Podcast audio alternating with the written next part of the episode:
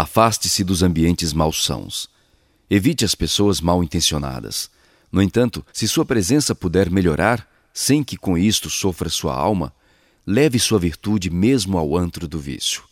Mas faça como o sol, que ilumina e saneia o pântano, sem que seu raio de luz e calor dali se afaste, enlameado e fétido. Seja você o espelho vivo de sua fé. Carlos Torres Pastorino